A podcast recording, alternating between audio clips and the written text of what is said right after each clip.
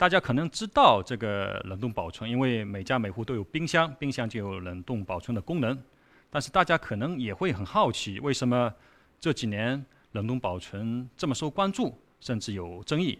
比如说关于卵母细胞的冻存，提出了完全不同的议案。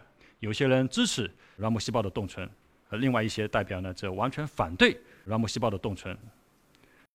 二零一六年，英国法院判决一个患有绝症的十四岁女孩。他的母亲胜诉，允许这位母亲在其女儿死后将其冻存。这个判决呢，当时引起了全世界的轰动，因为即使在今年科学界、法律界还有伦理等方面，对人体冻存都存在着争议。那大家我们可以看一下这个冷冻保存的定义，就可以明白为什么冻存这么受关注，甚至有争议。冻存呢，就是将冷冻保存对象、细胞。组织、器官等置于超低温的环境当中，一般是指在零下一百九十六度的液氮环境当中，使其新陈代谢大大降低。待恢恢复正常的生理温度以后，这些冻存对象、细胞、组织、器官能恢复它正常的生理功能。如果将那个冻存对象换成人体的话，那就是意味着几十年以后或者几千年以后，这个人体如果能复苏的话，就能实现永生了。那这是我们呃历代的帝王或者古代的埃及的法老一直追求的梦想，所以大家可能能明白为什么冻存这几年呃这么受关注，甚至有争议。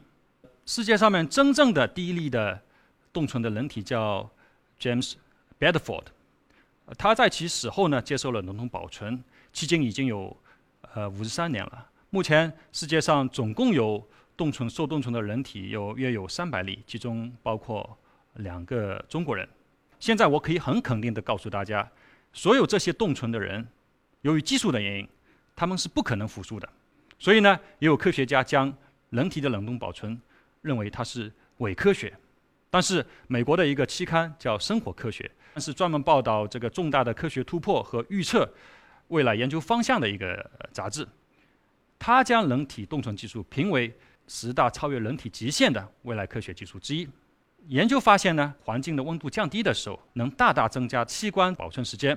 比如说，目前的器官的保存温度是在零上四度，它保存的时间是几个小时，长的可以达到二十来个小时。理论研究发现呢，如果将器官置于零下一百四十度的时候，它可以长期的保存。事实上呢，目前我们有些细胞将其置于这个。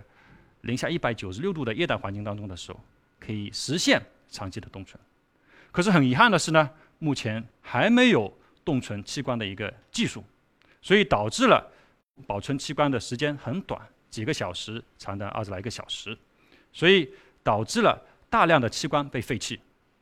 研究数据显示呢，大约百分之七十左右的，或者超过百分之七十的这个心肺，由于短时间内不能找到受体而被废弃。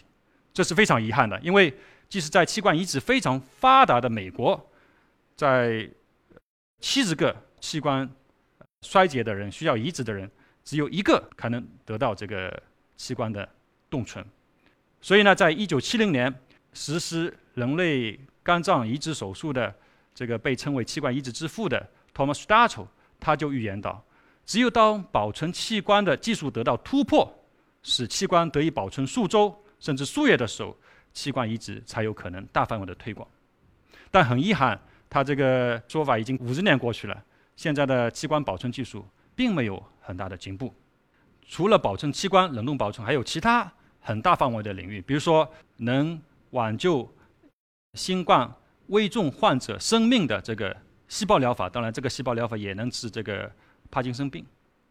它的大范围的推广必须。依赖于干细胞的安全的冷冻保存。当然，另外这个辅助生殖领域的生殖细胞的冻存，它的安全性和可靠性，这个是也是非常关键的，因为这涉及到我们的下一代。那大家会问，为什么这么多年来五十年来，这个冻存技术没有得到突破的进展呢？或者它的关键的科学问题是什么呢？其实呢，冷冻保存有三要素。第一呢，当然是冻存对象：细胞、组织、器官。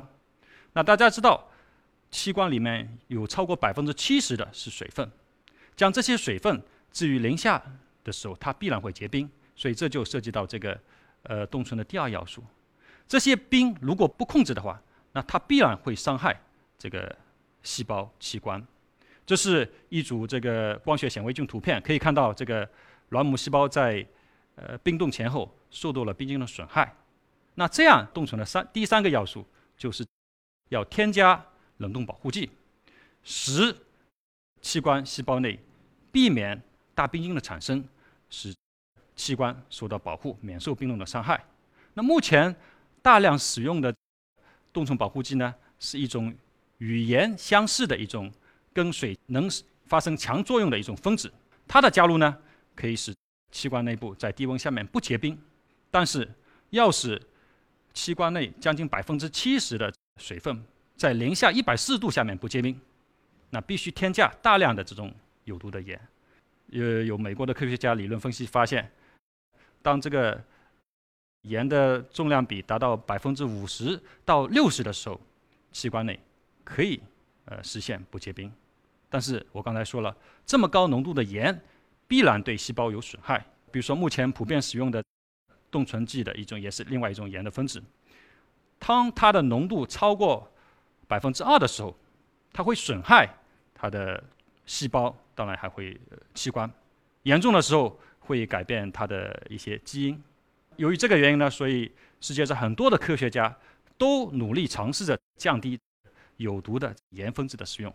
一个方法就是它可以快速的降低温度，然后升高温度，在水还没反应过来变成冰之前，已经达到了预期温度。但这个方法呢，对细胞是适用的，因为细胞体积小，结构简单；但是对器官是不适用的，因为器官体积大、复杂。这样快速降温升温的时候，必然导致有个温度梯度的存在，就意味着在器官里面有些地方温度高，有些地方温度低，这当然都是零下的。那相对比较温度高的地方，必然会形成大冰晶，损害器官。这也是目前能冻存细胞，但是不能冻存器官的一个原因。那大家肯定会问了，那能不能有其他的冻存的方法，避免这种有毒的盐的使用？其实自然界确实有一些生物，它可以在酷寒下生存。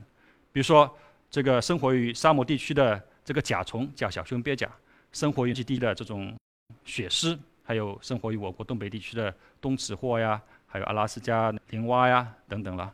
我一三年十二月的时候去新疆采集这种虫子，叫小胸鳖甲。当时气温是零下三十度左右。当我们把雪移开，这个虫子就跟土壤待在一块儿，就像一冻成一块儿的。但是很有意思的事情呢，就我把这个虫子放在我手上，几分钟以后，这个虫子能爬起来，这确实是非常神奇。当然，大家也可能也会问。这些虫子啊，它体内不可能含有大量的有毒的盐，如果有的话，它可能被毒死了，没被冻死的话，对吧？所以呢，对这个自然界这个空明体系的生物体系的研究，必然为为我们那个冷冻保存提供新的思路。确实也有很多科学家研究为什么这些虫子能在低温下生存。他们发现呢，这个虫子体内主要存在的两类蛋白能控制冰晶的形成，一类叫靠拢蛋白。它能控制冰晶的生长，另一类叫冰晶核蛋白，它能控制冰晶的成核。这里我得说一下，就是冰晶的形成可以分成两步，一步是成核，一步是生长。其实成核呢，最初是一百多年前美国的科学家吉布斯提出来的。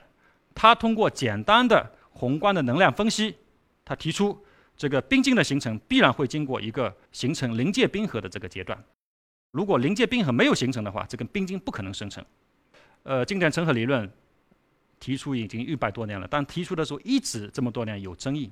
有些人支持这个经典成核理论，有些人则反对这个经典成核理论。关键就是这个目前实验上面没有探测到临界冰核的存在，有三个难点。一个就是这个临界冰核尺寸小，尺寸小到什么地步呢？是纳米级别，相当于我们头发丝的几万分之一。另外一个临界冰核存在的时间窗口很短，瞬间的。是纳秒级别，非常快。另外一个呢，它是随机发生的，随机发生意味着什么？它不可预测，没有规律。那由于以上三个难点呢，世界上最先进的仪器没法捕捉到这个临界冰核，导致了经典成核理论是否适用于这个冰晶的形成一直存在着争议。那我们根据这个自然界当中存在着两类蛋白，一类就是冰晶核蛋白，能促进是目前世界上最好的冰晶成合剂；另一类呢是抗冻蛋白，它没有明显的促进冰核形成的效果。更有意思的事情呢，这两类蛋白唯一的区别就是尺寸不一样，一个抗冻蛋白纳米级别，呃，冰晶核蛋白呢是几十纳米，两者差一个数量级。为什么尺寸对冰核的形成如此重要？换句话说，是不是可以制备一系列的这个不同尺寸的这类蛋白，让它去探索这个临界冰核，是不是可以把临界冰核捕捉住？事实上，我们也做了一些通过生物工程的方法，制备了一系列的蛋白。但是遗憾的是呢，这个蛋白大到几十几纳米的时候，它这个机械性能不好，所以它会产生弯曲。所以这个这种材料呢，这种代码的材料不可能用来单变量的研究这个尺寸的影响。那所以我们继续找，找到另一种材料，叫氧化石墨烯。氧化石墨烯就是很薄的一层片层，并且它的机械性能非常好。那我们可以制备一系列尺寸这个氧化石墨烯，比如这是氧化石墨烯的电子显微镜图片，可以从三纳米、八纳米、十一纳米、二十一纳米、五十纳米等等。那我们就可以用这些纳米颗粒去模拟蛋白，去研究这个尺寸。对冰晶成核的影响，确实实验发现，氧化石墨烯纳米颗粒的尺寸与冰晶成核过冷度，它的乘积是一个固定值，并且这个固定值具有普适性，它对这个氧化石墨烯的状态是分散在水里面的，还是固定在表面的，当然有不同颗粒都适用。这么一个普世的物理现象，必然后面有一个理论机制在里面。那当然，我们通过这个理论分析发现，其实。氧化石墨烯上临界冰核的形成过程，与我们往杯子里面倒水这个过程相类似。就当我们往杯子里面倒水的时候，当水平面与杯沿齐平的时候，水不会溢出来。我们继续倒水，水会鼓出来。这时候表面张力会把水包住。继续倒水，鼓到一定临界程度的时候，哎，水会忽然溢出来。临界冰核也是这种情况，它会在氧化石墨烯上形成。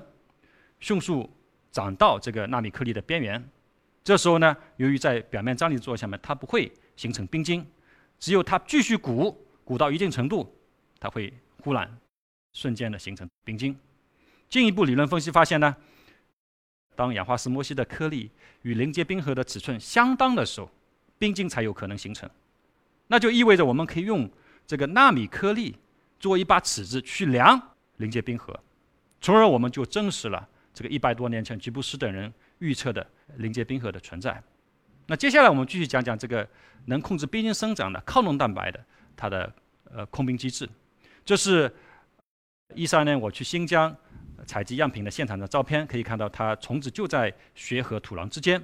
这个虫子能在酷寒下生存的一个重要原因之一，就是体内存在抗冻蛋白。抗冻蛋白它有两个面，就像我们那个手机一样，当然是尺寸是纳米级别的。